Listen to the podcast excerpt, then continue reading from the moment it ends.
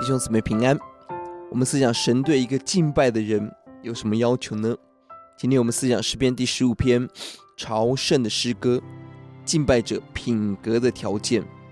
这篇诗篇是当以色列要去圣山敬拜的时候，朝见神的时候所发出来的诗歌，提醒我们敬拜者应当有的态度。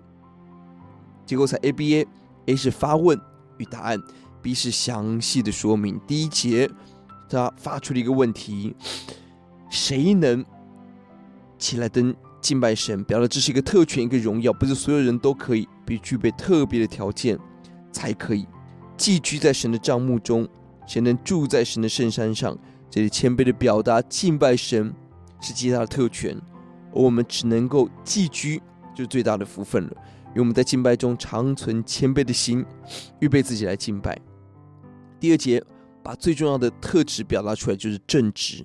正直的表现是行事公义、说话诚实。我们的果子表达我们的树、我们的生命。我们的生命本质将在我们的行为说话中展现出来。我们也透过此来认识别人的生命。三到五节提到了正直的具体两件事：待人与金钱。待人有五个原则：不批评毁谤，善待朋友，对待邻舍不要随伙毁谤，要藐视肥类，不要看他们短暂的成功发财，不要嫉妒恶人的得势。第五个，尊重敬畏神的人，这重要五个人际关系的原则，我们需要勇敢属天的智慧来遵行。接下来，金钱的三个原则，启示要遵行，即便是吃亏，不放贷取利，不趁人之危搜刮财富。第三，不收受贿赂，对待富有要持守公义的标准。第五节。给我们一个回应：当我们坚持公义，走神的路，是真正稳妥的路，这样的人永不动摇。要节在第二节，就是行为正直、行事公义、心里说实话的人。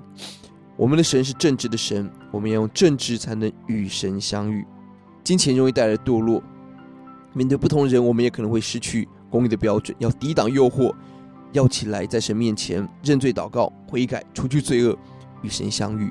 我们来祷告，主，我们能够敬拜你是最大的福分。愿主帮助我们行为正直，做事公义，把别人该得的要给人，也让我们心里诚实来遵循你的话语。谢谢主，求主指教，听我们的祷告，奉耶稣的名，阿门。